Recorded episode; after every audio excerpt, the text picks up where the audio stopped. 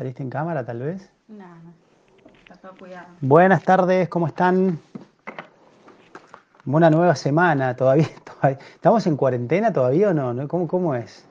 ¿Cómo es, Juli, esto? Eh, técnicamente sí. Estamos con distanciamiento social obligatorio, que eso Ah, sí, distanciamiento social. independientemente de, de todo. Este mundo material.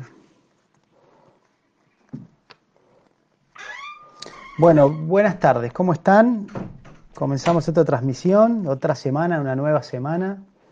Ya, bueno, esperemos que de las últimas, vamos a ver qué pasa con esta nueva normalidad o este mundo. Hoy estaba hablando con un amigo y me decía que hay un montón de astrólogos védicos que dicen que en diciembre va a venir algo peor. Así que no sé qué onda. También salió, ¿no? Como un video que se hizo viral, Sí, un, un chico astrólogo. un chiquito astrólogo, ¿no? Varios como que a fin de año, bueno. Tengamos fe y vivamos el presente. Vamos a comenzar entonces esta transmisión con un cuentito, un número entre el 125 y el 150, la, la última parte de- del libro. El primero es con el número con el que comenzamos y el segundo número es como... Ya los que eligieron, por favor, los que están Sí, den repitiendo, lugar. den lugar a otras personas, ¿sí? Los que ya se eligió su cuento, cada uno que ya se eligió su cuento ya no puede poner más números, digamos, algo así, para que todos tengan la Ah, si posibilidad. puedes usar el teléfono, así por ahí los que están viendo y no saben que lo perdimos. Ah, ok. Perdimos, pero no lo pudiste poner después. Ah, no probaste todavía. No, mi amor, no. Ah. Que bueno, disculpen que eh, los que han llamado y todavía no están respondiendo, o sea que el teléfono de llama se perdió por ahí, en algún lugar del universo quedó. Así que bueno, ahí ya pedí hoy el nuevo cosito para ponerlo en otro equipo, Sí. el otro chip, así que estuvimos sin teléfono hoy. O sea, porque se perdió. Desde el viernes, en realidad. Está perdido desde el viernes, exactamente. Estuvimos incomunicados desde el viernes. Así que bueno, esa es la razón por la cual por ahí alguno si trató de comunicarse al teléfono no pudo hacerlo. Así que escriban por mail o... No, ya hoy lo vamos a activar el número. Pueden escribir. Entonces, a partir ya de mañana pueden escribir el teléfono si necesitan algo urgente por acá por Facebook o por mail. Claro, o los que escribieron este fin de semana, que mañana reenvíen su mensaje. Ah, eso. Hoy todavía no, porque todavía no lo activé, entonces Claro. lo mandar y no me va a llegar. Sí, entonces por ahí si escribieron algún mensaje, todo hoy tenían o el fin de semana, pueden reenviarlos mañana. Porque no sé si se van a agregar al nuevo teléfono, no sé esos robots cómo son, cómo funcionan. ¿Ya pasaron algún número? Sí, eh, Miriam había dicho primero ella, pero después dijo entonces yo no, porque se ve que ella ya eligió. Sí, y ya lo leímos, el de Miriam, sí. Entonces sigue Elizabeth López con 120 y Silvia Lucifora con 136. Pero Elizabeth López dije del 125 al 150. Ok. No, igual 120, está bien, vamos a leer ese, porque se llama el Sí, presente. y Sara Álvarez puso 99, así que se ve que no lo explicaste bien. Bueno, entonces, eh, Elizabeth López, para Eli, para Liz. Entonces, el, el cuento se llama El presente. ¿Y quién dijo después, Juli? Silvia Lucifora, ¿Silvia no había elegido ya cuento? no sé, No, por ahí ya dijo, no, bueno, ¿y qué número? 136. 136, exactamente. Amor incondicional. Bueno, hoy estos títulos, digamos, que eligieron hoy, entonces vamos a comenzar con un cuento que se llama El presente y después vamos a terminar con un cuento que se llama Amor incondicional. ¿Sí? Entonces, muy bueno, muy, muy interesante. Entonces. No, para qué raro, porque el índice dice el presente, pero vengo al título y dice otra cosa. Ah, está corrido el índice. No, el título de la página 120 se llama Unidad. El presente es el de la página anterior. Es recortito, así que lo voy a leer también, porque es recortito. El presente. El discípulo acudió a visitar al maestro y le preguntó, Venerable maestro, ¿qué diría si viniera a verte sin un obsequio? Llévatelo, repuso el maestro. Pero si te digo que no te traería ningún obsequio, protestó perplejo el discípulo. Y el maestro dijo, en ese caso, llévatelo. Entonces, eh, dice la moraleja de este cuento, no todo es reducible a conceptos, abstracciones o especulaciones. La lógica y la comprensión intelectual son insuficientes y se requiere, en la vía hacia la plenitud un entendimiento de orden superior, que a veces es sofocado por la incorregible inclinación de la mente a etiquetarlo y conceptualizarlo todo. Es cierto, es cierto eso, ¿no? Eso es mucho el ejercicio que hacemos con el Ayurveda, cortar con el pensamiento lineal y tener un pensamiento más tridimensional. Y vamos a leer el cuento, entonces este sí es el de la página 120 que se llama Unidad, que eligió Liz. Bien, dice, desde hacía años había tomado la vía del hermetismo y permanecía aislado en una cueva de los Himalayas, dedicado a la investigación espiritual. Estaba cierto día en meditación, cuando un ratoncito empezó a deslizarse por la cueva y confiado, se acercó hasta la ermita y se puso a enredar entre sus piernas. El asceta, harto y enfurecido, gritó, Déjame en paz de una vez, molesto roedor, me estás impidiendo entrar en meditación profunda y fundirme con el ser. Pero señor, balbució el ratón, es que estoy buscando algún resto de comida, porque me muero de hambre. Serás necio, exclamó el ermita.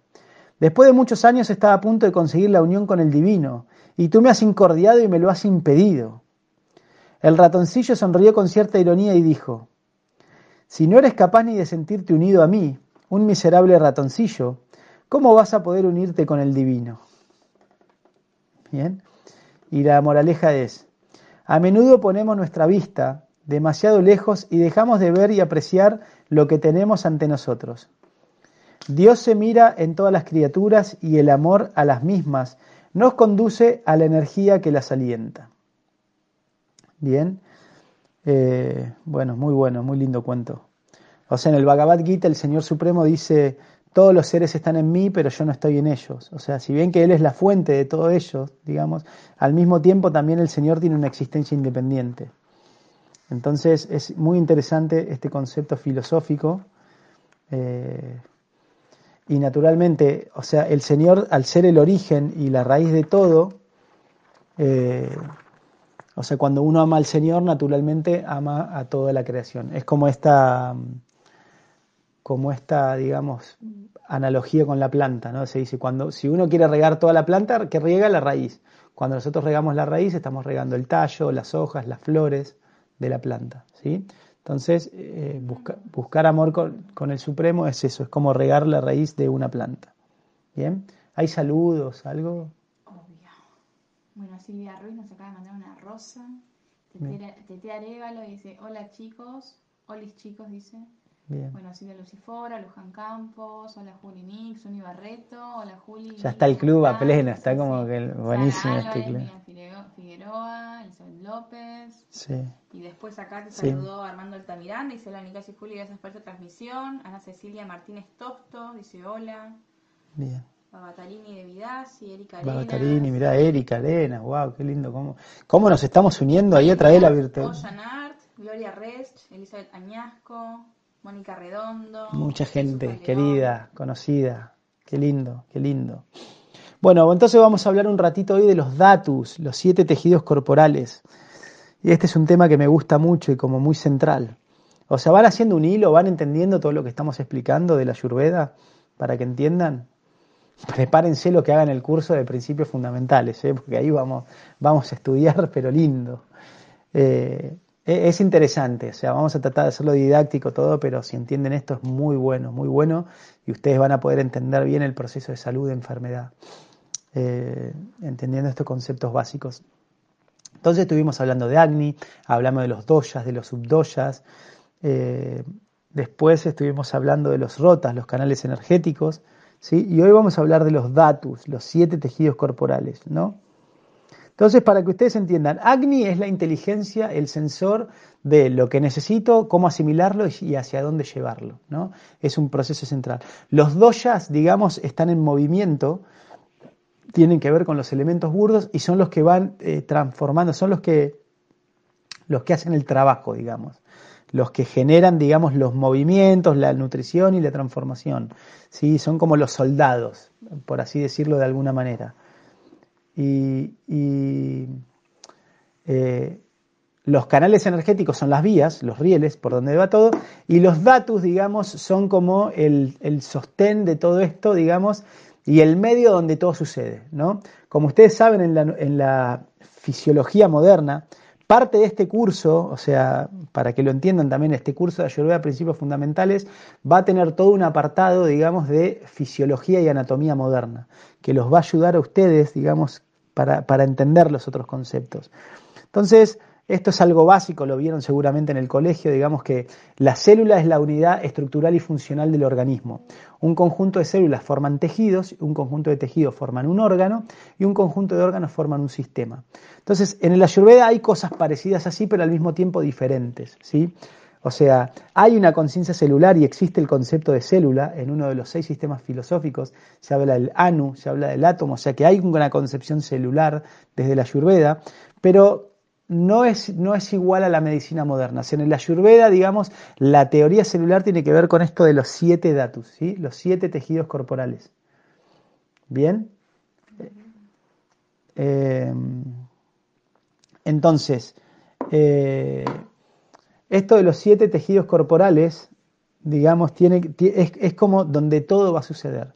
Entonces es muy importante porque muchas enfermedades tienen que ver con problemas y falta de nutrición en estos datos. Ya muchos saben, digamos, que estos datos se formaban en cascada. O sea que son siete. Datos significa tejido. ¿Bien? Y hay como membranas que los separan, ¿sí? que se llaman estos collas. ¿no? Colla también significa membrana o separación. Entonces, gracias al Agni nosotros habíamos dicho que, ¿se acuerdan? Dijimos que se forma la jara rasa, o sea, el jugo de los nutrientes, o sea, todo ese líquido que se, absorbe, digamos, a través de la vellosidad intestinal, bien, se absorbe, entonces pasa del intestino a la sangre por la circulación portal, este jugo del alimento va hacia el hígado, en el hígado se encontraba con los buta agni, ¿se acuerdan que los separaban? Y de ahí va por todo el sistema, digamos, venoso al corazón y de ahí el sistema arterial, bien, a todos los tejidos, ¿no? A todo el organismo. Entonces, el ayurveda tiene este bueno, el ajara rasa, o sea, el jugo del alimento, eh, forma el primer tejido, ¿sí? Entonces, el primer tejido es el plasma, se llama rasa en sánscrito. El segundo tejido que se forma es la sangre, se llama rakta en sánscrito. El tercer tejido que se forma es el músculo, se llama mamsa en sánscrito. El cuarto tejido que se forma es la grasa, se llama meda en sánscrito. El quinto tejido que se forma es la médula ósea y los nervios, se llama maya en sánscrito. El, sexto tejido que se forma es el hueso, asti, en sánscrito, y el séptimo tejido que se forma es el reproductor, que se llama shukra, el semen, o artva, eh, el óvulo. ¿Sí? Entonces, esos son los siete tejidos corporales que se van formando en cascada. Por eso se dice que el tejido reproductor es mucho más fino digamos que el tejido, eh, el plasma. ¿sí? Pero al mismo tiempo el plasma van a ver ahora que es el que nutre todo. ¿Bien? O sea, los primeros dos tejidos, el plasma y la sangre, nutren el, plasma a capa y eh, la sangre nutre el doyapita. O sea que alimentan, digamos, esto, estos doyas, entonces es muy importante. Y ahora vamos, vamos a ver la relación de esto para que ustedes lo entiendan. Eh, entonces, así se forma la estructura del cuerpo. Y del, tejido reproductor, del tejido reproductor, digamos, formo el ollas, que era la vitalidad y la inmunidad del cuerpo, la fuerza vital. Entonces, ese es el proceso energético desde que yo como un alimento hasta que llega literalmente, digamos, a cada una de mis células, pasando a través de estos siete tejidos. Entonces, fíjense lo refinado y la depuración que hace la energía en todos estos procesos. Entonces, siempre, desde el jugo del alimento hasta formar ollas, que es la inmunidad del cuerpo, el Ayurveda explica que cualquier tejido de origen vegetal tarda entre 28 a 35 días, dependiendo del metabolismo que tenga la persona, dependiendo la prakriti, la constitución de la persona. ¿Ya hablamos de prakriti? Porque ese es un buen tema para el jueves, la prakriti, la, constitución corporal. No, hicimos un post, me parece. Ah, hicimos un post, pero vamos a hablar de esto, de la constitución corporal. Después vamos a hablarlo de, en el próximo post, es un buen tema la constitución física de uno que tiene y demás. Entonces, dependiendo la prakriti que uno tiene, si es bata, pita, capa o bata, pita, pita, capa y demás, ¿no? Es un buen tema para el jueves que viene. Díganme si les parece bien ese tema o si no pueden sugerir otro, ¿no? Ya que estamos en el vivo. Está bueno, tipo en el vivo anterior, proponer el tema para el próximo. Está bueno. Una idea, una idea. Eh, entonces, dependiendo, eh, eh, o sea, la, velocidad del metabolismo, este, este, proceso puede durar entre 28 a 35 días. Salvo los lácteos. Y esto viene la controversia, uno dice, no, leche sí, leche no. Fíjense, el Ayurveda explica que los lácteos, cualquier producto lácteo, leche, crema, queso, panir, o sea, eh, ghee, ¿sí? yogur, tarda 24 horas.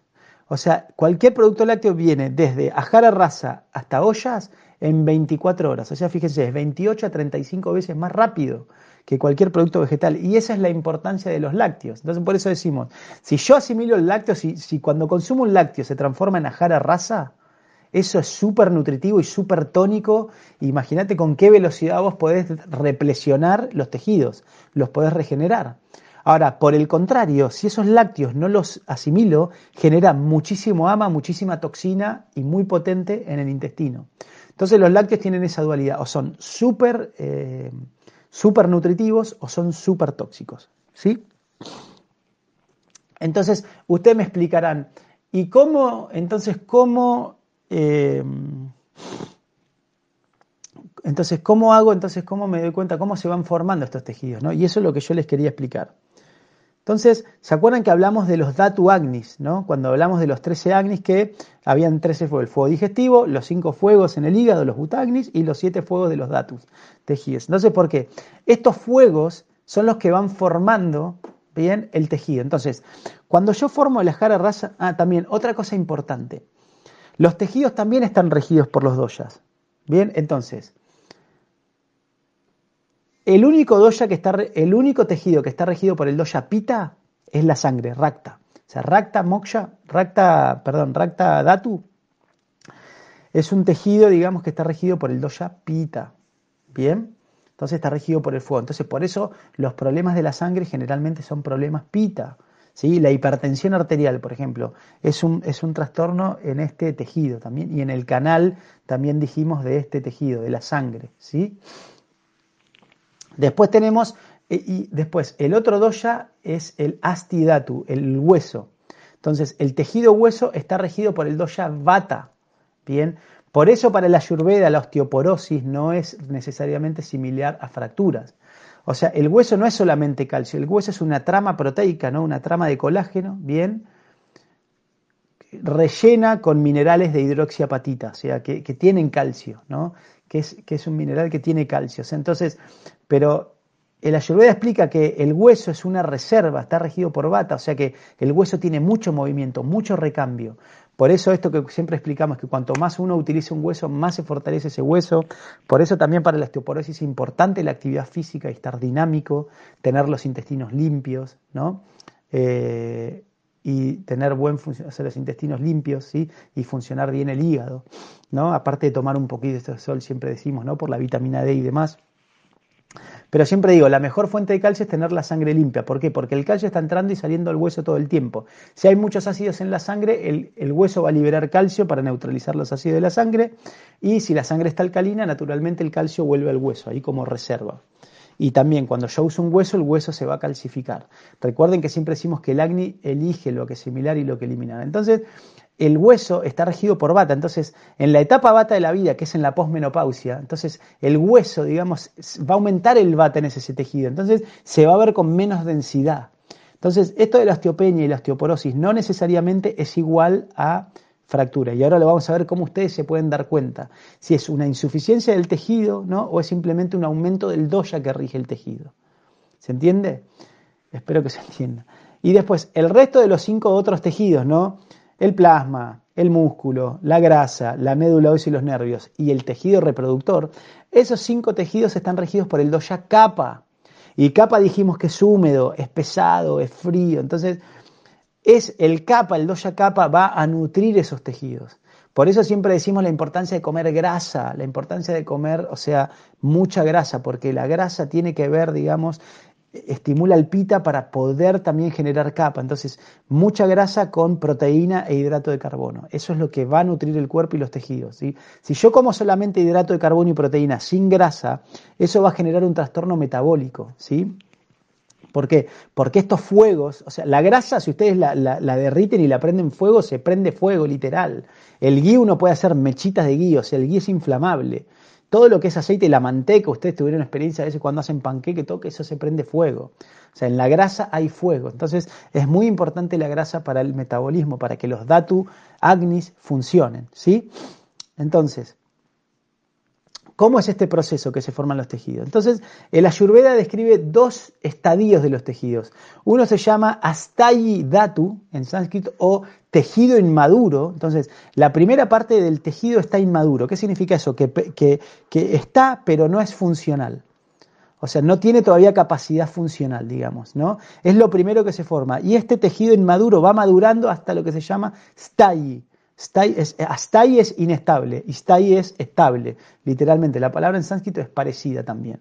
Entonces, el estadio maduro del datu es Stai datu, ¿no? que está como establecido el tejido, ¿no? ya es el tejido funcional. El estadio inmaduro, digamos, es infuncional. Por eso las patologías agudas tienen que ver más con eh, trastornos y alteraciones en los tejidos inmaduros. Y las patologías crónicas tienen que ver más con trastornos en los tejidos establecidos. Por eso es más complicado, digamos, o lleva más tiempo, digamos, resolver un desequilibrio crónico, ¿no? Porque es sobre algo que está más estabilizado y funcional. Entonces, eh, eh, la etapa es, es la siguiente, o sea, el ajara rasa, digamos, ¿no? Influenciado por los, los, buta agnis, por los cinco fuegos de cada uno de los elementos que están en el hígado, se empieza entonces la jara rasa se empieza a, llevar a todas las partes del cuerpo, a las células, y el ajara rasa entra en contacto con el primer datu agni, que es el rasa datu agni, ¿no?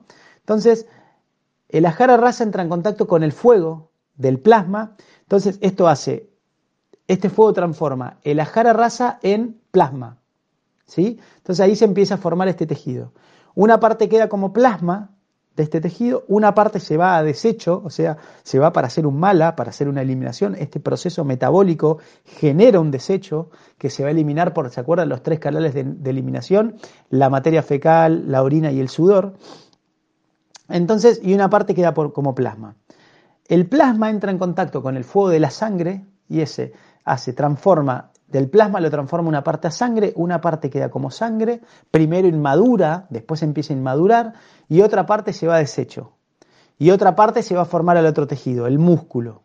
Y del músculo entra en contacto con el fuego del músculo, una parte queda como músculo, una se va a desecho y otra forma grasa. La grasa entra en contacto con el fuego de la grasa, una parte queda como grasa, una se va a desecho y otra forma médula ósea y nervios. La médula ósea y nervios entra en contacto con el fuego de la médula ósea y nervios, primero inmadura, una parte queda como médula ósea y nervios, primero inmadura, después va madurando, y la siguiente va a formar el hueso. El hueso entra en contacto con el fuego del hueso, una parte queda como hueso, una se va desecho y de otra forma aparato reproductor. El aparato reproductor entra en contacto con el fuego del aparato reproductor, una parte queda como aparato reproductor, una se va desecho y la otra forma ollas, la vitalidad del cuerpo. ¿sí? Entonces, de esa manera, fíjense cómo se va refinando y se va decantando la energía, cómo a medida cada uno de los tejidos se vuelve más puro y refinado. ¿Bien? Entonces, ¿qué pasa? Si yo tengo una alteración en alguno de estos nervios, es como que esta cascada se corta. ¿no? Por ejemplo, si tengo un problema en el fuego del hueso, no puedo formar tejido óseo, no se forma el tejido. Entonces se alteran mis huesos y también se va a alterar la cascada para abajo. Es como poner un dique en un río. O sea, voy a hacer una laguna antes entonces puedo acumular mucho tejido inmaduro por ahí en la médula ósea y los nervios, ¿no? Como puede pasar, por ejemplo, no sé, en una leucemia, un linfoma, o sea que vos tenés una enfermedad mieloproliferativa, tenés un montón de tejido pero no es funcional. Te está consumiendo un montón de energía el cuerpo pero no te sirve, no funciona. Recuerden que siempre en la Ayurveda buscamos suficiencia, funcionamiento, ¿bien? Entonces, de esta manera, eh, de esta manera, entendiendo esto, la Ayurveda nos permite nos permite ver la funcionalidad, dónde está el problema para ir directamente a balancear esa parte. O sea, es como que te permite eh, tener ese entendimiento fino para saber dónde actuar y no tan general como la visión de la medicina moderna en las enfermedades crónicas que básicamente te dan eh, antiinflamatorios. ¿sí? Y ahora, ¿y cómo me doy cuenta de la suficiencia de los tejidos? ¿Por qué? Porque los tejidos tienen dos cosas. Tejidos secundarios, o sea, subproductos del tejido, y también eh, tienen desechos. Entonces, yo al evaluar los subproductos de los tejidos y al ver los desechos de los tejidos, puedo ver la suficiencia de esta. Entonces, fíjense, el subproducto del primer tejido, ¿sí? El, subproducto del, primer tejido es en las mujeres la leche materna, en las mujeres embarazadas, y el flujo menstrual. Entonces, las mujeres, por eso está bueno a veces las mujeres que usan la copa, ¿no? Ahora que está de moda la copa, que ven el flujo menstrual, porque el flujo de la menstruación le dice a la mujer, digamos, cómo está eh, su primer tejido, el rasa datu, ¿sí? ¿Cómo, está funcionando el rasa datu? O sea, y el, y el subproducto, digamos, de, del aparato reproductor es, es el, en sí, digamos, eh, del aparato reproductor masculino, digamos, en realidad no, no, no, vería eh, el hombre como un subproducto, sino lo ve en el desecho o, o el resultado. No sería a veces la palabra apropiada de desecho, sino se llama eh, por ahí como el producto o la terminación de ese tejido. ¿Que ¿Cuál es la terminación del tejido del plasma? El capa, el doya capa. Entonces, si una persona está bien nutrida, está bien fuerte, ¿no? tiene vigor, tiene fortaleza, yo puedo inferir que el, el, el plasma, ¿no? el rasa datu, está bien nutrido. ¿sí? Si esta persona tiene un flujo menstrual, digamos, apropiado, bien acorde, de un buen color, buena textura, normal, no genera dolores, digo, bueno, este rasa datu es suficiente. Bien. Después viene el racta, el racta datu. Entonces, ¿cuál es el subproducto? Los vasos sanguíneos y la sangre, propiamente dicha. ¿Sí? Los vasos sanguíneos y la sangre propiamente dicha. Entonces, si la persona tiene arterias elásticas, no tiene buenas venas, no tiene insuficiencia venosa, bien, o sea, tiene una sangre, o sea, no tiene anemia, eh, tiene buena cantidad de células sanguíneas y demás, puedo decir, bueno, esta persona tiene su datu, tiene apropiado. ¿Cuál es el desecho de esto? El pita, la bilis, o sea, la potencia biliar. Si la persona tiene una buena digestión, no, no tiene problema digestivo, yo tengo que inferir que su datu, o sea, su, sangre está bien nutrida. Después viene el siguiente tejido que era el músculo, ¿sí? Entonces, ¿cuál es el, su producto de este, de este datu? Los ligamentos, ¿no? Cómo está la unión, digamos, de las articulaciones, el refuerzo de las articulaciones, los ligamentos y la primera capa de la piel, la epidermis. Entonces, bueno, ¿cómo está la piel? Siempre un médico ayurveda ve la piel de la persona. Entonces ve si la, si la persona tiene una piel húmeda, elástica, ¿no? Bien hidratada, ¿sí? Eh, entonces voy a poder inferir que la persona tiene un buen tejido muscular. ¿Y cuál sería el desecho, la finalización de este producto? Todo lo que, todo lo que sale por los orificios del cuerpo, ¿no? La cera de las orejas, eh, por ejemplo, eh, no sé, cierta, este sebo, ¿no? La, grasa, por ejemplo, el sebo del pelo, ¿sí? Esta grasitud que a veces tenemos en la piel también. Esto es como el material de desecho de eh, la cera del oído, ¿no? Dije eso, la cera del oído y ciertas secreciones corporales, entonces es un desecho de este tejido muscular. ¿sí? Después tenemos el cuarto tejido que es la grasa. ¿sí? Eh, entonces, la grasa, que se llama meda en sánscrito, ¿sí? ¿cuál es el, el subproducto de este tejido no lo podemos ver directamente porque tiene que ver más con la grasa interna, por ejemplo, lo que se llama el epiplón, ¿no? La grasa que está en las vísceras, ¿sí? La grasa, o sea, o la lubricación también de las articulaciones, ¿sí? Las bursas, digamos, la grasa que está debajo de ciertas articulaciones que son muy flexibles. Estos son desechos, digamos, de este tejido eh, de la grasa. ¿Y cuál es el, el, este sería como el subproducto? ¿Y cuál es el desecho de este tejido? El sudor. Entonces también, el sudor que tiene una persona también habla de la suficiencia o no de este tejido. ¿sí? Por eso también en la ayurveda, el sudor, que aparte es uno de los sistemas de eliminación de toxinas del cuerpo, es también un desecho de este tejido graso. Digamos que es muy dinámico cuando una persona está saludable. O sea, la grasa tiene un gran, mucha funcionalidad metabólica. De hecho, ahora se está hablando como un órgano aparte, ¿no?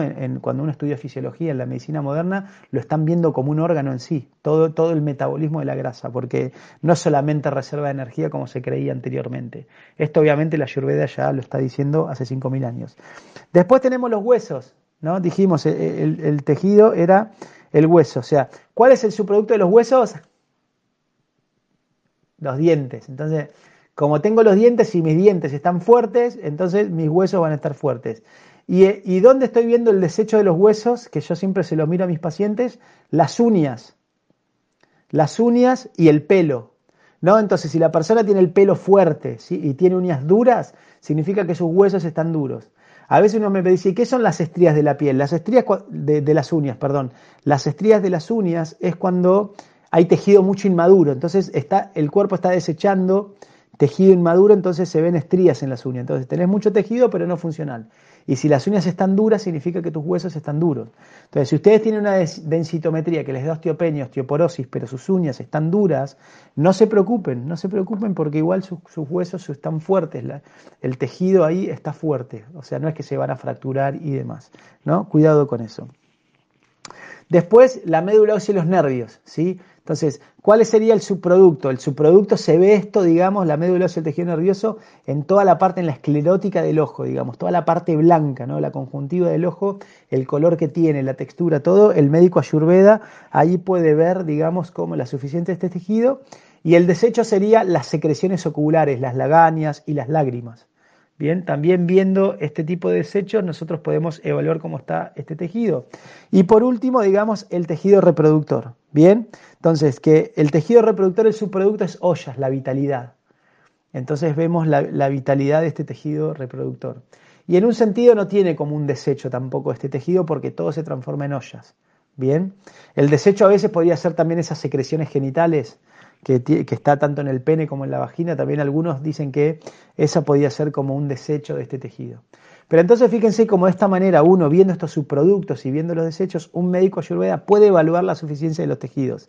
Y muchas veces muchos problemas de, salud que ustedes tienen es por falta de nutrición o un bloqueo en los fuegos de este tejido. Entonces, dando sustancias o haciendo, digamos, diferentes eh, mecanismos para que estos tejidos, para que esta cascada fluya, este, este flujo de energía ocurra apropiadamente y todos los tejidos estén suficientes, maduros, funcionales y haya una buena nutrición, entonces de esa manera entonces el organismo va a estar funcionando apropiadamente. ¿sí? Entonces esta es una pequeña síntesis, introducción para que ustedes tengan ahí de, los tejidos eh, corporales según el Ayurveda y vean cómo todo esto tiene un sustrato y tiene mucho, mucho sentido. A medida que uno estudia Ayurveda cada vez se sorprende más ¿no? y queda como muy complacido con eso. Entonces, bueno, ahora pasamos a, nuestra última, a nuestra fase de preguntas y respuestas. ¿Sí? Nos quedan 25 minutos, entonces vamos a hacer 20 minutos, responder a preguntas. Siempre está bueno porque con las preguntas se va un tema para una cosa, para otra. Y, y, después vamos a leer el cuentito Amor Condicional para terminar. Incondicional. Amor incondicional, perdón, perdón. Perdón, Julie. Bueno, te leo. Dale. Patsy Seitz dice, ¿cómo reemplazás los lácteos en el caso de que no los consumas, ya sea por ideología o bien, como decís, por no asimilarlos o por alguna alergia? Los lácteos son en un sentido irreemplazables, o sea, no, no, no tienen reemplazo en sí. O sea, si no vas a consumir lácteos, vas a tener una dieta vegana, por ejemplo, tenés que consumir mucho, muchas semillas, muchos frutos secos y palta, o sea, mucha grasa de origen vegetal o sea, aumentando la, cantidad. No es que lo reemplazás, pero sí puedes suplirlo o compensarlo, ¿sí? Y después consumir, o sea, y en el otro caso puedes consumir huevos o eh, carnes magras, tipo pescado pollo, ¿no? Que también tienen algo de grasa, pero no es la misma calidad que los lácteos. No es la misma calidad, pero de esa manera vos lo podés compensar. Bien. Eh, Florencia María dice, hola chicos, excelente todo. Pregunta, Leí que es importante poner en remojo la avena por 12 horas con limón para que sea más nutritiva. ¿Esto es así? Gracias. Eh, conceptualmente le estás agregando pita. O sea, el remojo en sí ya, cuando vos pones algo en remojo ya lo estás cocinando, porque en el agua también hay fuego. Eh, ¿Cómo es este dicho que dice la Yurveda? Eh, Sarvani, Draviani, Pancha, Butacani, eso. Sarvani, Draviani, Pancha, Butacani. O sea, eh, en cada elemento están los cinco elementos. Entonces, eh, por ejemplo, en el éter hay aire, hay fuego, hay agua y hay tierra también. ¿No? Mi maestro me acuerdo decía, pero ¿cómo hay fuego en el éter? ¿Cómo hay fuego en las palabras? ¿Cómo? ¿No? Y me rajó así una puteada, entonces uno se queda como, ¿vieron? Las palabras hirientes, las palabras dulces, ¿no? Ahí tienen la tierra, las palabras de fuego, hirientes, las palabras melosas.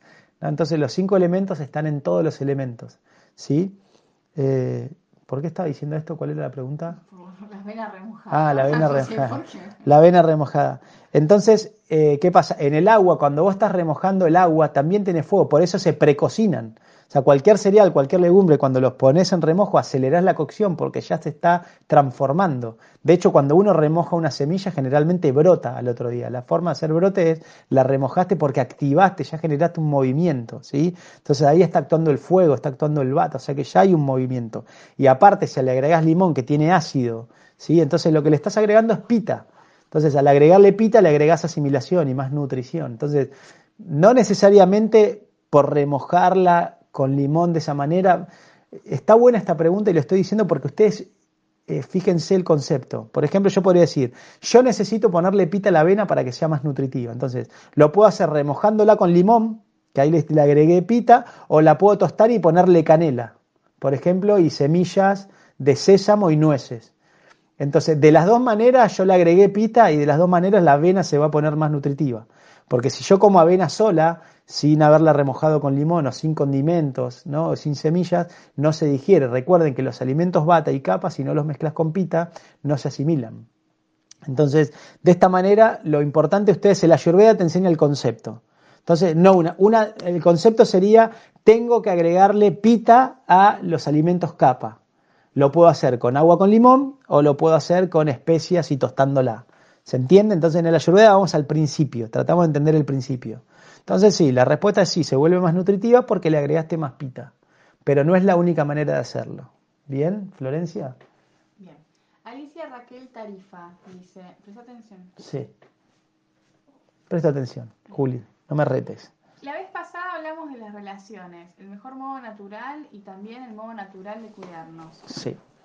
Él hizo, o sea, vos hiciste mención que las mujeres nos ponemos luminosas nos cuidamos con, si nos cuidamos con preservativo, interpreto que no sería lo mismo porque no hay contacto de fluidos, pero el bienestar puede seguir por el buen trato barra vínculo. No, no, a ver, a ver, eh, no, sí, aunque uses preservativo, o sea, porque esa luminosidad de esa, ese ollas, o sea, aunque no esté el contacto de fluidos, primero que está el contacto energético, no hay de fluido, pero es como el, el Bluetooth, o sea, es como que hay un, hay un contacto energético de todo tipo, pero es cuando vos obtenés ese orgasmo, digamos, por la vida sexual. O sea, en, el orgasmo, digamos, o sea, que toma la mujer y por el intercambio energético, aunque vos si usaste un preservativo no recibas ese fluido, pero sí recibís el prana, si recibís el prana del hombre, o sea, en esa eyaculación, aunque, aunque el semen quede retenido en un preservativo y no haya una fecundación por eso, porque no va a llegar un espermatozoide a fecundar un óvulo, el prana de esa eyaculación, el ollas y el tellas, o sea, sutil de todo eso, va a quedar impregnado. Por eso también la mente de ese hombre, aunque use un preservativo, también va a quedar impregnada en tu cuerpo sutil, en tu campo astral, no en tu campo energético, en tu prana maya koya. O sea que también la mujer va a rejuvenerse aunque, aunque use un preservativo. ¿eh? Una cosa es prevenir enfermedades de transmisión sexual y otra cosa es prevenir un embarazo, pero el proceso energético se da igual, ¿eh? con cualquier método anticonceptivo. La mujer rejuvenece por tener vida sexual y el hombre envejece. ¿sí? Y la mujer mayor, pero fíjense qué natural que es la... O sea, es todo perfecto o sea, cuando uno lo estudia. ¿Por qué? Una mujer posmenopáusica, fíjense ya, el fuego o sea, una mujer en la menopausia termina, o sea, la menopausia marca el fin de la, o sea, del nacimiento a, a la pubertad es la etapa capa. O sea, crece, el cuerpo crece, crece, hay mucho crecimiento tisular. Ya en la pubertad termina la etapa capa, el capa se estabiliza y empieza el pita, o sea, ahí empiezan las hormonas, por eso los adolescentes ya se empiezan a atraer y uno empieza a tener el deseo sexual, empiezan los caracteres sexuales secundarios y ahí empieza una vida activa, no tanto sexualmente activa como materialmente activa, este desarrollo cuando decíamos de harta, ¿no? La etapa donde uno tiene hijos, donde uno crece económicamente, hasta la menopausia o la andropausia. Entonces, la menopausia y la andropausia pasan, marcan el fin de la etapa pita, al fin de, y comienza la etapa bata. Entonces, el comienzo de la etapa bata, el cuerpo se seca y se achica.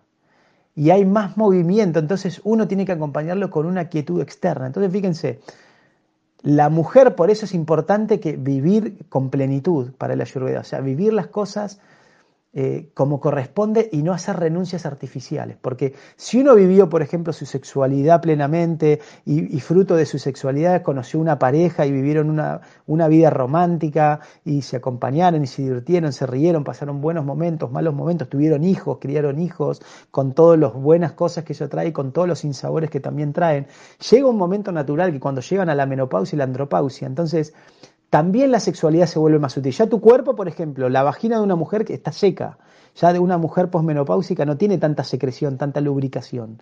El hombre no tiene tanta potencia sexual, digamos, como tiene, digamos, a los 25 años. Entonces, naturalmente, la sexualidad después de la posmenopausia o de la andropausia tiende a ser más sutil. O sea, ¿qué significa esto? Que ya la pareja disfruta no teniendo un coito, ¿no? Y, y teniendo un sexo salvaje, por decirlo de alguna manera, sino más bien bailando, charlando, eh, compartiendo con su nieto, una tarde con sus nietos y riéndose, viendo a su nieto, eh, yendo de la mano a caminar por la costa o por un parque, bailando. Bien, o sea, entonces naturalmente la cuestión se empieza a utilizar más, como es el bata. El bata es más sutil, todo, todo lo lleva a un campo más sutil. Entonces, cuando uno empieza a entender eso, empieza a entender, a usar la máquina, ¿no? el cuerpo y la mente como corresponde, entonces uno está satisfecho en cada etapa. Por ejemplo, les cuento una cosa, ¿no? Yo tengo 43 años ahora. Yo cuando estudié medicina, yo me recibí de médico en el año 2002, o sea, arranqué a estudiar medicina en el 94, o sea que tenía, soy del 77, ¿cuánto tenía? Tenía 18 años, arranqué. A los 18 años a estudiar medicina y me recibí a los 25 años. Entre los 18 y 25 años yo hice la escuela de medicina. Yo no les puedo explicar el ritmo de estudio que yo tenía. Yo me acuerdo que para un examen una vez me quedé dos días sin dormir, estudiando. O sea, no se los recomiendo, eso no es nada ayurvédico, ¿eh? O sea, estoy hablando de mi pasado y créanme que cuando yo estaba estudiando medicina no tenía ni idea de la ayurveda y no practicaba el ayurveda. Bueno, algo de ayurveda siempre practicás porque todo el tiempo ayurveda es conocimiento de la vida, entonces todo el tiempo lo estás practicando aunque no lo conozcas. Qué sé yo, me bañaba todos los días, por ejemplo, eso es ayurveda. Comía, comía todos los días, ¿no? También. Entonces, bueno, entre los 18 y 25 años tenía un ritmo de estudio. Si ustedes me preguntan hoy, ¿estudiarías medicina? ¿Podrías estudiar medicina? Y sería muy difícil para mí. O sea, lo haría porque soy un fanático de la medicina, pero sería imposible tener ese ritmo de estudio que, que, tengo en ese momento. Es como que esa etapa, yo siento que fue una etapa de mi vida y no va a volver. No va a volver. Ahora es la etapa de hacer otras cosas, otras actividades. Entonces, naturalmente tenemos que ir reconociendo estos cambios, ¿sí? Entonces, siempre les digo, vivan, Ayurveda significa equilibrio, o sea, vivan las cosas con equilibrio. O sea, una cosa es lo ideal y otra cosa es la realidad. Entonces, siempre que me pregunten algo, yo les voy a ir al principio, a lo ideal, que no significa que sea su realidad. Y no significa que esto no lo adaptemos a tiempo, lugar y circunstancia. Pero cuando uno utiliza el cuerpo de acuerdo como fue creado, es cuanto mejor va a funcionar y cuanto menos reacción negativa va a traer. ¿Bien? Alicia pregunta también, ahora que habló sobre el fluido menstrual, ¿cuál sería la consistencia sana? para ponernos, para ponernos atención. Danos pistas sobre lo sano de esos desechos para tener pistas y ponernos atención. Bien. Es variable, está buena la pregunta, pero no es que hay un estándar. Por ejemplo, si vos sos pita, iba a ser más rojo rutilante. Si sos capa, digamos, por ahí va a ser más clarito, digamos, más como opaco y apagado. Y, si sos bata, va a ser más marrón, marronado oscuro. Pero lo que tenés que ver es que no tenga coágulos, ¿no? Que no genere como mucho dolor en la menstruación, y, o sea, que sea fluido y homogéneo. El color puede variar, ¿no? De, más vino tinto a más rojo rutilante, digamos, dependiendo tus doyas, pero lo que no tiene que ser heterogéneo de diferentes colores o que se separen fases, ¿no? O tener coágulos. Eso ya habla, digamos, que hay una alteración del tejido. ¿Sí? Espero que se haya entendido. ¿Se entendió, Juli? Sí, sí, sí, se entendió. Dice, bueno, dice, gracias chicos, es increíble la fluidez y el bagaje de sabiduría y experiencia de Nicasia. No, no, es todo misericordia de mi maestro, créanme que... No, no, que dale, listo, bueno, dale, dale, bueno. Sos un genio, mi amor, ya está, ¿qué vas a explicar? No me retes. Te estoy diciendo que sos un ah, genio, mi amor, ¿no escuchas lo que te digo? Bueno, Paula Varano dice, yo tengo re bandas y llenas de estrías, no entendí. Bandas, será bandas, no sé, en la piel. No sé, bandas serán en la piel, digamos, no estrías. Dice, yo tengo re barra bandas, como de banda, y llenas de estrías. No sé, si quiere después preguntar de nuevo. ¿Y la pregunta cuál sería? Nada, puse eso, por eso estoy preguntando, que no entiendo. Ah, bueno, esto tiene que ver con tus tejidos. Hay que nutrir, hay que balancear el cuerpo para tener los tejidos nutridos y se va regenerando. Esas estrías, ¿quién hizo esa pregunta? ¿Cómo se llama? Paula Varano. Entonces es importante, o sea, el cuerpo es como un río, cada siete años cambian todas las células de tu cuerpo, o sea, cada seis semanas cambias toda tu piel. Porque esto, esto es una cascada, el cuerpo es movimiento, bata, pita, capa, estos tejidos eh, son dinámicos. Entonces, por eso es la importancia de alimentarse apropiadamente, tener balanceados estos fuegos para que el tejido se regenere apropiadamente y vos podés mejorar mucho estas estrías, que tu piel se regenere y se minimicen las estrías. Es impresionante eso, lo vas a ver, se te van a ir las arañitas, las estrías eso. Patsy pregunta, con respecto al tema muscular, ¿es cierto que después de entrenar hay que consumir inmediatamente alguna proteína? Porque si yo entreno en horario bata de la tarde, termino justo para merendar, ¿por qué debería consumir? No es cierto, o sea, no, no, no, no necesariamente, porque el lo que vos sí tenés que hacer, Pachi, es que si entrenás fuerte tenés que consumir mucho más capa en la forma de proteína, tenés que aumentarlo, pero tu acné lo va a almacenar y tu acné ya va a entender y va a gestionar tu actividad física, entonces va a almacenar el capa que necesita. Obviamente si tenés actividad intensa, tenés que comer más proteína porque en la actividad física hay mucho recambio y mucha destrucción muscular y recambio proteico. Lo importante es hidratarte, pero no necesariamente consumir proteína después. Más bien es más importante tener un orden y un equilibrio e ir consumiendo, digamos, una dieta equilibrada acorde a tu actividad. Es como que siempre haces un promedio, de acuerdo a tu alimentación y de acuerdo a tu actividad. ¿Sí? Con todo esto, pero no es inmediatamente después, no funciona así. De hecho, probablemente, digamos, el músculo que vos estés usando en ese momento es lo que comiste, como digo, hace 28 35 días. Fíjate que esto que te expliqué que tarda 28 a 35 días, entonces no es que estás consumiendo inmediatamente tu músculo, es lo que estás comiendo en ese momento. ¿Sí?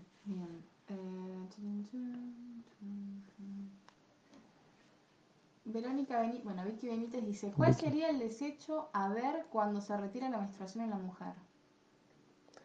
No, ahí ves el capa. O sea, cuando se retira la menstruación en la mujer, tenés que ver cómo está tu capa, tenés que ver eso, digamos, tus huesos, los, músculos en sí, la, la fortaleza que tenés. Sea, porque no es un desecho, es un subproducto, ¿eh? no se confundan. Cuando yo dije lactancia y menstruación es un subproducto, que no significa el desecho. El desecho del plasma es el capa, el doya capa, cómo te está funcionando el capa. Tenés saliva, tenés moco en el estómago, tenés aceite en las articulaciones, tenés fuerza pulmonar, ¿sí? tenés vitalidad. Así te das cuenta cómo está el plan. Es típico, las personas que tienen raza datu, o sea, débil, doctor, no tengo energía, eh, me siento recansada, me levanto y no puedo hacer nada, eh, me cuesta todo, estoy completamente cansado, o sea, te sentís muy cansado. La persona le das un poco de gui, todo grasa, todo y dice, ah, doctor, me siento re bien, me volvió la energía. Porque si el primer tejido está deplesionado, imagínense en la cascada, todo el resto va a estar deplesionado. Por eso es muy importante siempre nutrir raza datu. O sea, hay muchas técnicas para nutrir rasa datu en el Ayurveda. Para nutrir esta es como la, primera parte de la cascada. Es como el primer dominó. ¿Sí? Alicia Tarifa dice, si tengo las uñas bien, el cabello bien, pero los dientes propensos a caries por más buena higiene, ¿a qué puede deberse?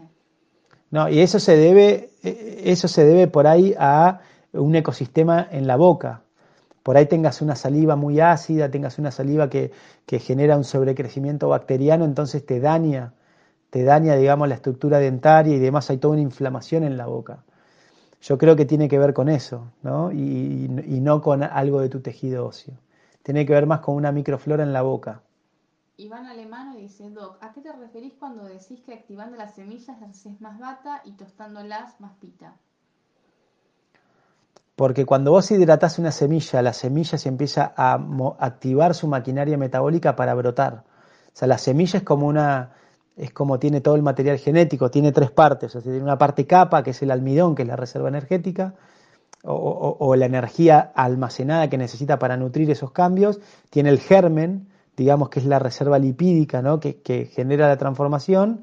Y tiene la cáscara, ¿no? que es el bata, que es la semilla, entonces, que es la protección.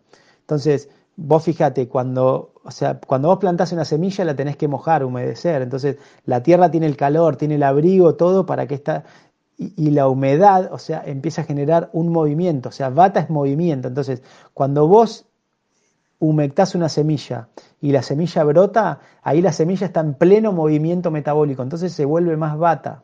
Bien, ahora por el contrario, si yo una semilla la tuesto, así le está así, que la pongo a tostar, lo que le estoy sacando es la humedad.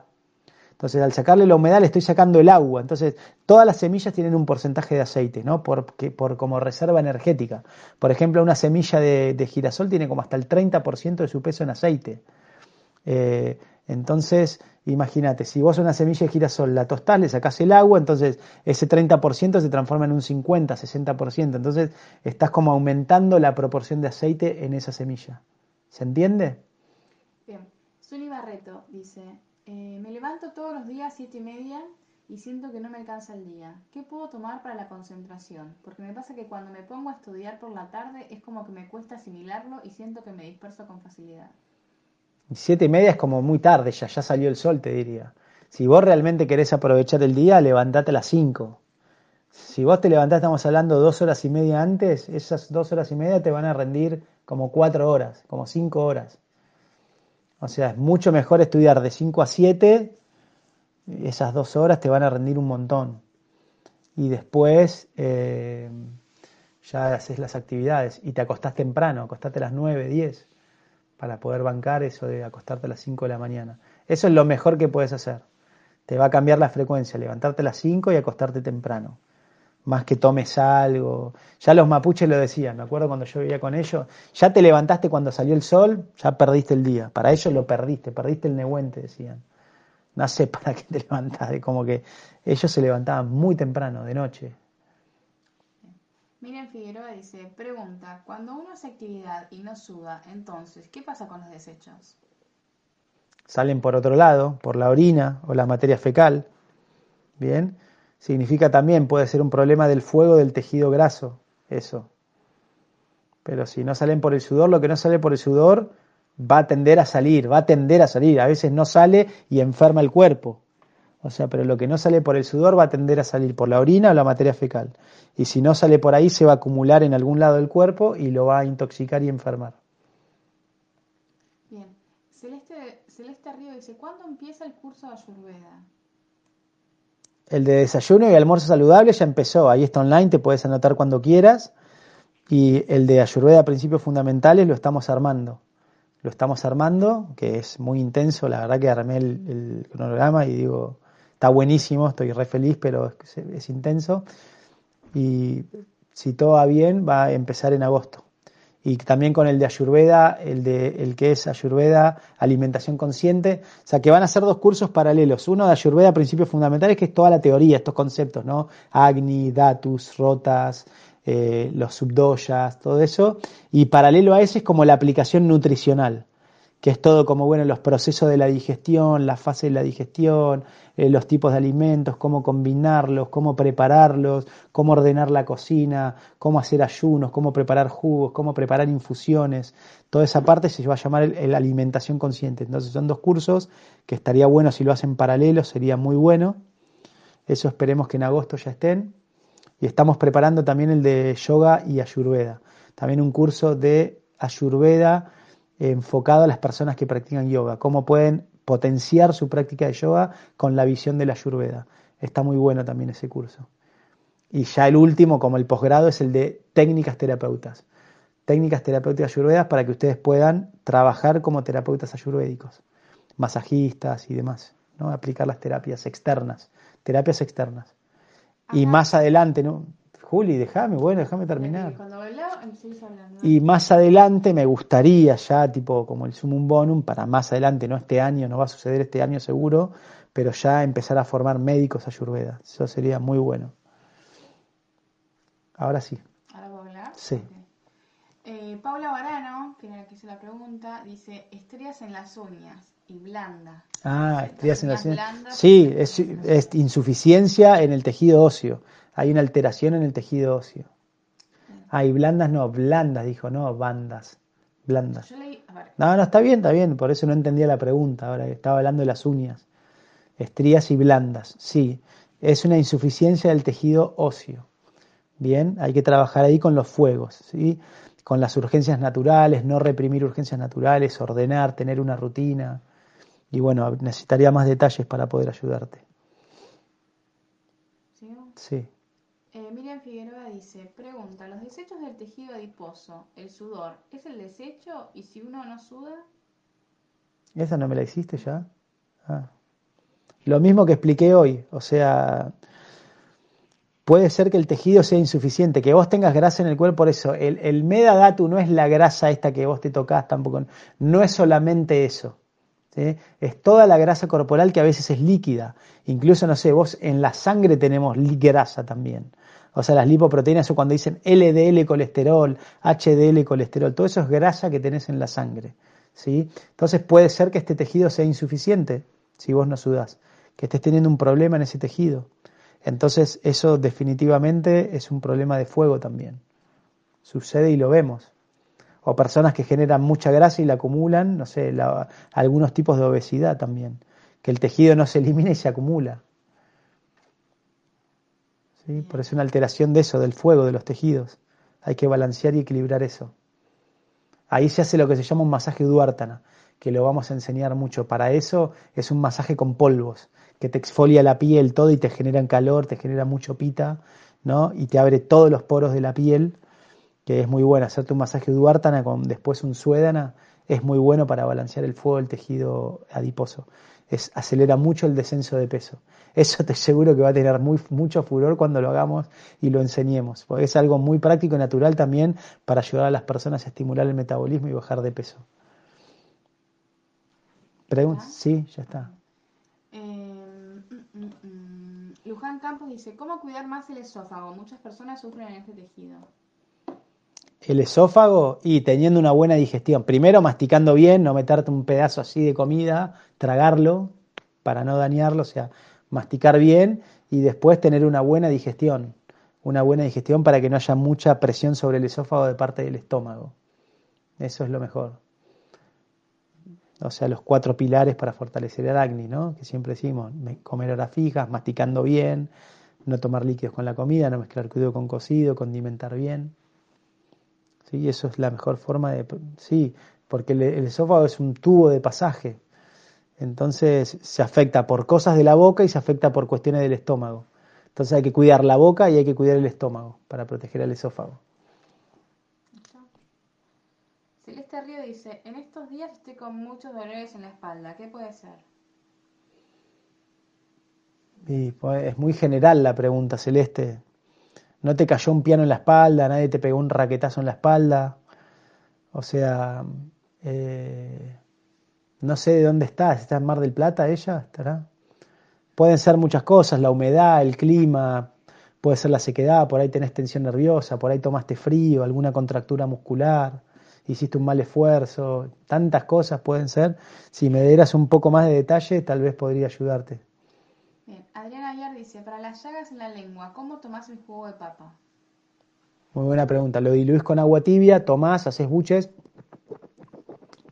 lo mezclas bien un buen tiempo y después tragas para que se mezcle con saliva. Bien. Fernanda Leticia Castellano dice, para mi hija que es vegetariana, ¿qué tipo de grasa le tengo que dar para que no pierda la energía? ¿Es vegana o vegetariana? Si, si es vegetariana, le das queso panir y le das ghee, aceite de manteca. Y si es vegetariana estricta, le das palta, le das semillas, le das frutos secos, aceites vegetales y todo eso. Y que aprenda a balancear bien la comida, o sea, que aprenda a balancearla. Que haga el curso de alimentación consciente, le va a ayudar mucho. Alicia, sí. Alicia dice, si el deseo a los 46 años, la libido, desciende en una mujer, ¿cómo se puede estimular si la pareja tiene demanda y una se siente cómoda así? Son tiempos de demandas, estrés, hijos chicos, teletrabajo, creo que es una mezcla de todo. Muy buena la pregunta, muy buena. Eh, o sea, la sexualidad puede ser muy conflictiva en una pareja, porque claro, naturalmente, digamos, el estado de conciencia. O sea, fíjense que hay 13 urgencias naturales eh, ¿no? que tienen que ver con estos 13 fuegos. Comer, bueno, esto me olvidé de hablar de esto cuando hablamos de los 13 fuegos. son tres urgencias naturales, comer, eh, beber, estornudar, defecar, orinar, bostezar, eructar, ¿cómo? Respirar, respirar profundamente, dormir, ¿sí? Eh, bueno, no, sé si las dije todas, o sé. Eh, entonces es muy importante no reprimirlas, no, no reprimir las urgencias naturales. Pero eyacular es muy loco porque eyacular no es una urgencia natural. O sea, la Ayurveda describe que un hombre puede estar sin eyacular toda la vida. Entonces, la sexualidad y el deseo sexual tiene que ver más con un estímulo de la mente, con un estímulo mental. Entonces, primero lo que vos tenés que ver es que tu falta de libido no se deba por ahí a un síndrome de burnout, que por ahí estás pasada de bata, o sea, estás como tan estresada, digamos que te despersonalizás, como que no solamente perdés deseo sexual, sino como el deseo, como que todo te, te da lo mismo. Eso se describe mucho, el síndrome de burnout, ¿no? del quemado, lo que se llama el síndrome del quemado, se describió en residentes médicos, ¿no? que estaban de guardia, muy estresados intelectualmente, o sea, tenían tanto exceso de bata que se les pelaban los cables literalmente. Entonces, el sistema nervioso está tan colapsado que no sentís nada. No estás conectado con tus hijos, nada te motiva, no, no tengo ganas de tener sexo, no, no sé si lo quiero, no sé si quiero a mis hijos, mi trabajo es un embole, ¿no? Entonces, para eso mucho puede ser por un lado eso, tenés exceso de bata, baños de inmersión calientes, consumir guía, abrigarte bien, aceite, grasa, ¿sí? Otra cosa que puedo hacer es todo lo contrario, que tengas mucha suciedad en el intestino, que tengas mucho ama intestinal, entonces mucho ama intestinal genera también depresión y melancolía. Bien, entonces también ahí sí tendrías que consumir jugos, eh, frutas, verduras crudas, ¿no? Y apuntar a hacer tenemas, apuntar a limpiar los intestinos, ¿bien? Puede ser otra causa. Y después, o sea, decíamos que la energía sexual depende mucho de la mentalidad. Por eso es muy importante hablar la sexualidad en la pareja. Hablar y sobre todo también abrir el corazón para hablar de las fantasías sexuales, los deseos, porque muchas veces y muchos problemas sexuales son problemas de comunicación, de crianza y tiene que, tiene que ver con un estado de conciencia. ¿Sí? Entonces es muy importante que se tomen, que apaguen los celulares, que dejen todo de lado y tomen tiempo. Se requieren 5 a 10 minutos para tener una conexión profunda con la pareja, ¿sí?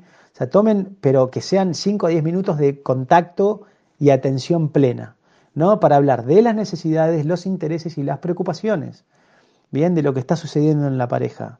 Che, mirá, yo no doy más, estoy recansada, no tengo ganas de tener sexo y la verdad que me rompe la guinda que vos quieras tener sexo todo el tiempo todo el tiempo querés tener necesidad. Fíjate, yo entiendo que tenés esa necesidad, todo bien, pero bueno, hagamos un acuerdo, a ver, ¿qué, te pasa? Y vos, y a ver, ¿por qué estás tan agitado? ¿Qué te pasa a vos que estás con tanto deseo sexual?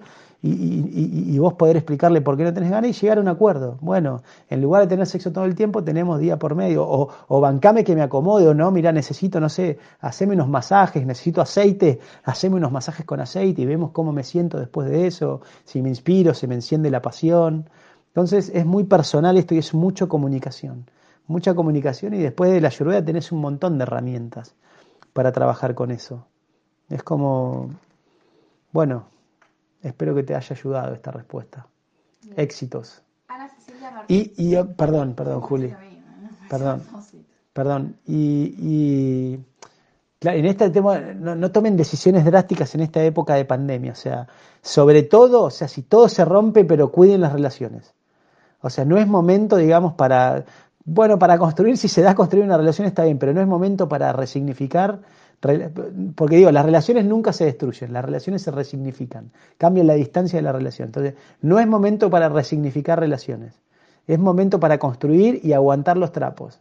¿Sí? porque estamos en, una, en un, como en un karma colectivo muy pesado con esto de la pandemia y no sabemos qué pasa, o sea, cambió nuestra realidad, estamos como tratando de entender de qué se trata todo esto.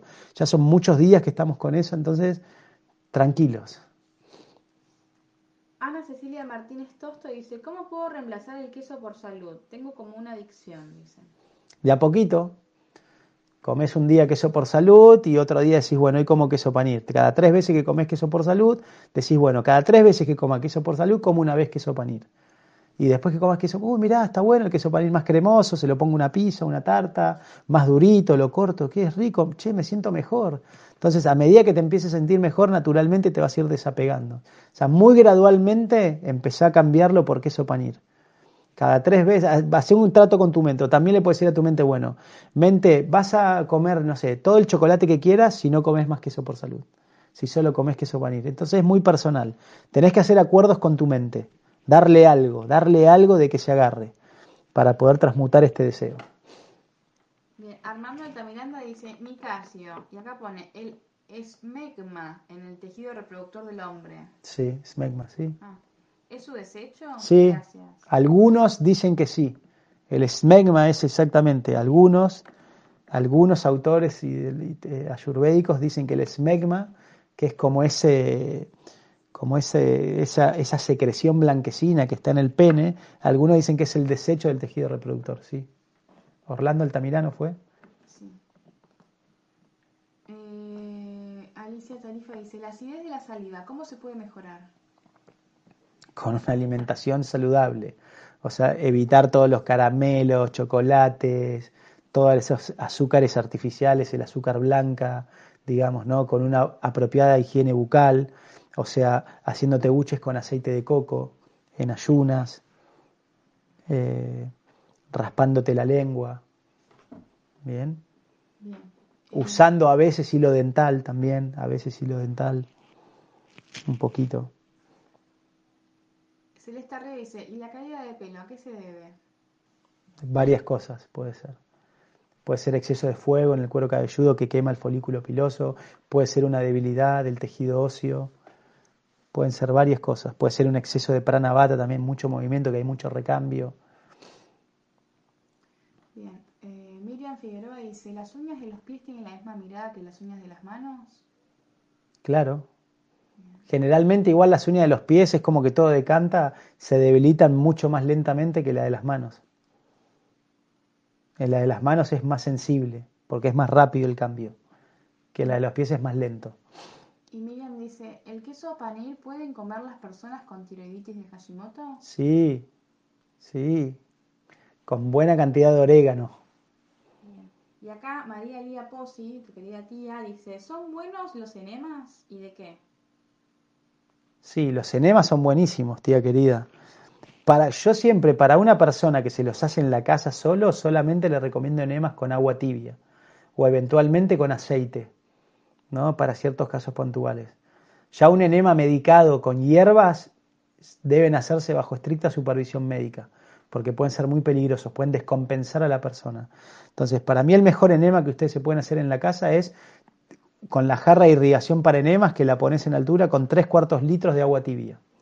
Tres cuartos litros de agua tibia, digamos, te pones del lado derecho en posición fetal, incorporas y siempre en lugar de usar una cánula para enemas que es de plástico, usas una sonda rectal de goma que es mucho menos abrasiva, mucho menos como traumática.